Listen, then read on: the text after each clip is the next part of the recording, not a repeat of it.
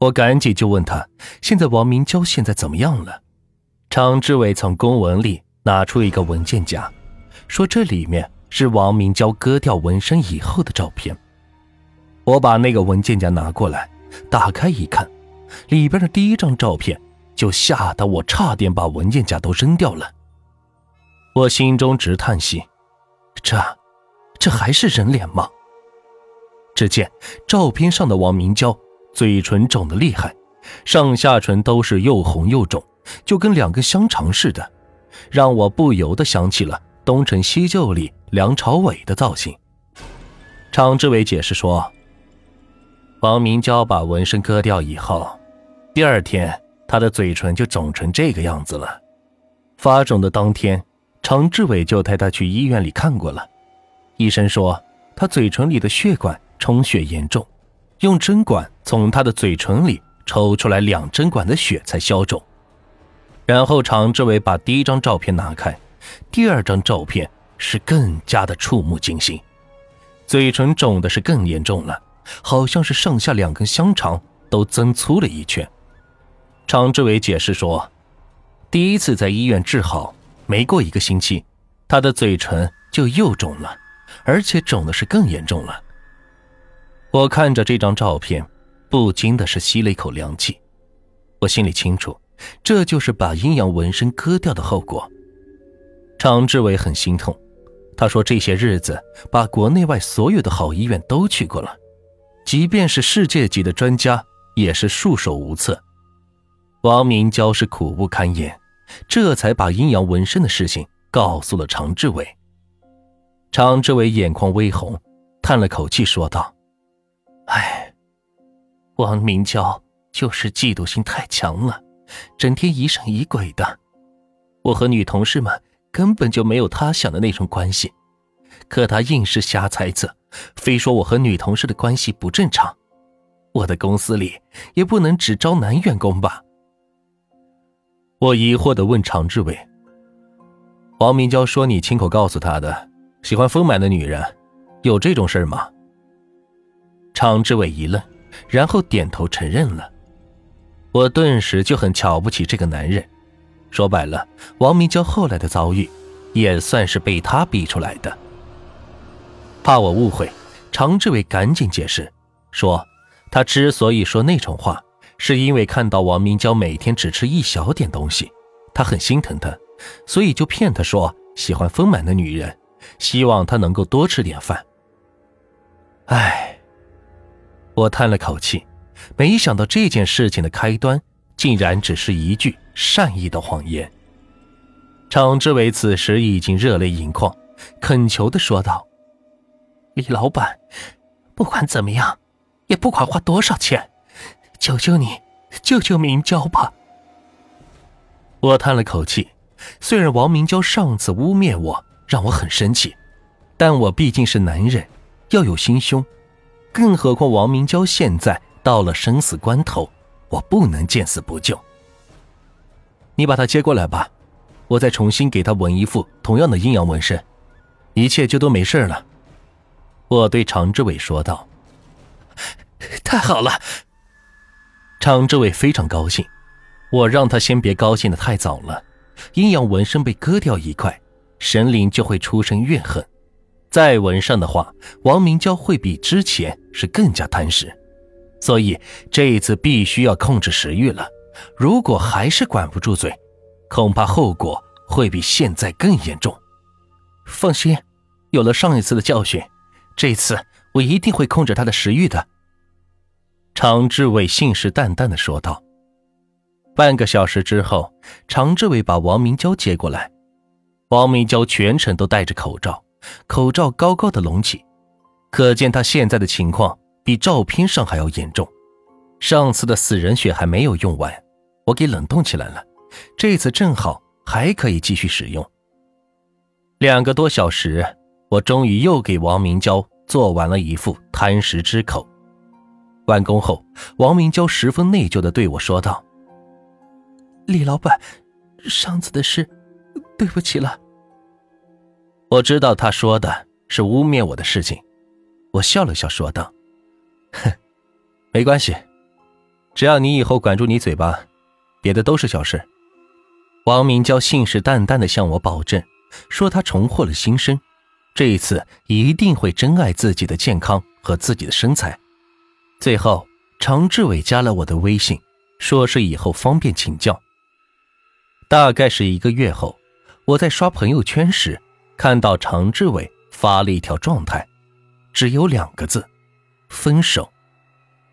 我有些惊讶，难道是常志伟和王明娇分手了？我在微信上问他：“发生什么事了？”并不是我八卦，而是我能感觉出，常志伟是个对感情负责任的男人，所以我隐隐的感觉他俩的分手和阴阳纹身有关。常志伟给我回复了一条信息：“李老板，我正在开会，等下班后。”我能不能跟你当面聊聊？我说行，然后常志伟就给我发过来一个时间和地点，约我去那个酒店见面。下午我提前到了约定好的酒店，在常志伟订好的包间里，一边喝茶一边等他。可是没想到的是，常志伟却放了我的鸽子。我给他发微信、打电话，他通通都没有回复。我苦笑了两声。估计是他工作太忙，把这事给忘了。可是我做梦都没有想到，常志伟爽约的，并不是因为工作忙，而是因为……哎，他死了。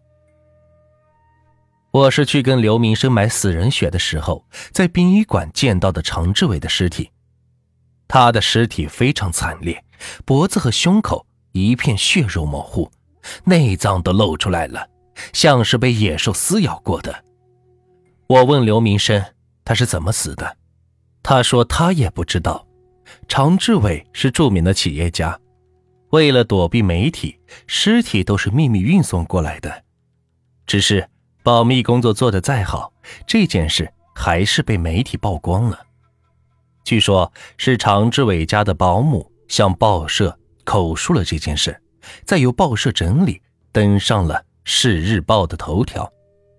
新闻标题非常的博人眼球：“女人猛于虎，咬死志伟企业总裁。”根据保姆的口述，常志伟是被前女友咬死的。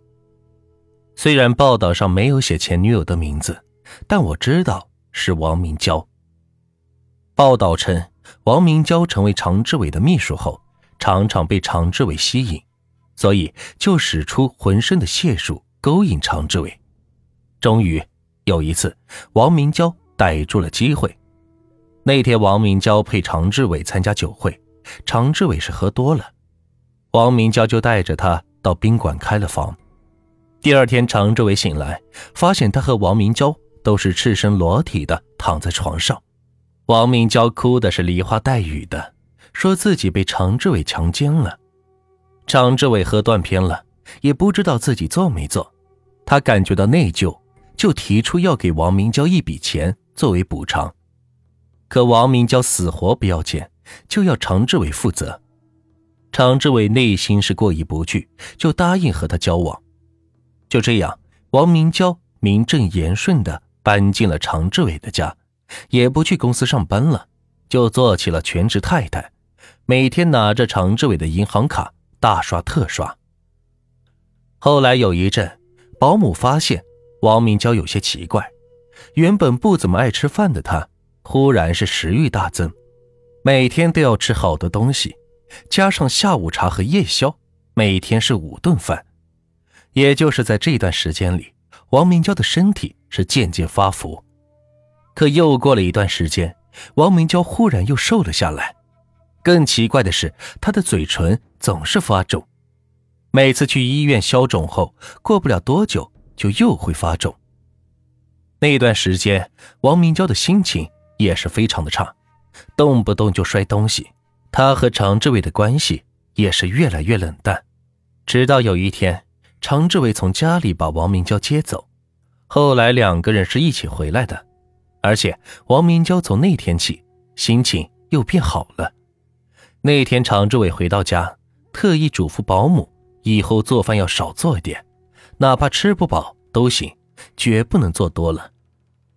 保姆虽然不理解，但常志伟跟他交代的事，他也不多问，只是照常做饭。可王明娇每次在常志伟面前表现的很好，等他上班以后，他就开着宝马车出去吃肯德基、麦当劳、吉野家等胡吃海吃。王明娇的身体是越来越胖，常志伟终于意识到了不对劲，就查了一下银行流水，才发现王明娇每天都用银行卡在各大食品店消费好几百元。常志伟终于是忍无可忍，又是气愤又是失望，最终向王明娇提出了分手。王明娇恶狠狠地看着常志伟，让他别后悔，然后王明娇就摔门而去。可就在第二天，王明娇又回来了。她一进门就是雷厉风行的，把一沓照片扔给了常志伟。常志伟把照片拿起来一看，顿时恨的是咬牙切齿。这些照片都是他和王明娇赤身裸体的模样。原来在一起这么长时间了，每次王明娇都是偷拍了下来。王明娇威胁常志伟，必须给他三百万的分手费。否则就要把这些照片给媒体，让他身败名裂，甚至还要起诉他强奸。常志伟这下终于明白了，拍着脑袋后悔，自己这是被王明娇设计了，她是一个恶毒的女人。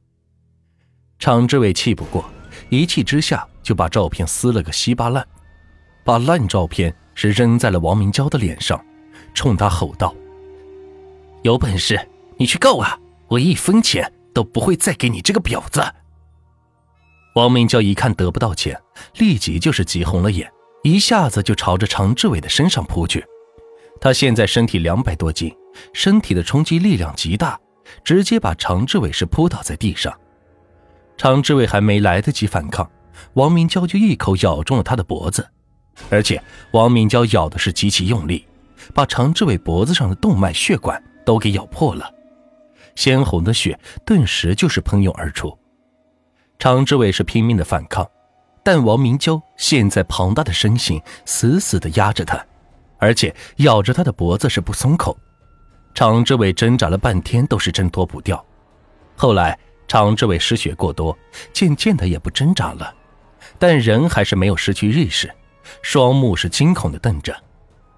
王明娇见常志伟奄奄一息，才是松了口。大声的笑着，露出血滋滋的牙齿。等警察到来时，常志伟已经被咬的是面目全非。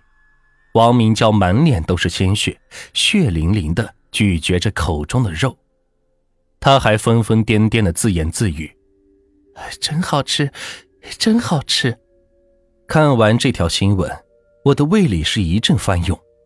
没想到王明娇深深的吃了人肉，吃的。还是她最爱的男人，这是一个非常悲惨的结局。王明娇闻了贪食之口，却克制不住自己的食欲，最终是越陷越深，从疯狂的吃东西到最后居然吃人了。唉，这个悲剧的根源，说白了就是王明娇没有控制住自己的欲望。人有七情六欲，食欲排第一，偏偏是食欲造成了悲剧。之后的每一年清明，我都会去给常志伟扫墓。他的死虽然与我无关，但我确实有愧。至于王明娇，后来在监狱里是暴饮暴食，最终把自己给撑死了。节目的最后，给大家推荐一家卖潮鞋、潮服的店——辉哥潮牌体育，质量好还不贵。喜欢运动名牌还不想花太多钱的朋友，可以去看一下。微信号是一串数字幺九幺三六八二二八幺零，微信搜索数字幺九幺三六八二二八幺零，微信搜索幺九幺三六八二二八幺零。感谢各位。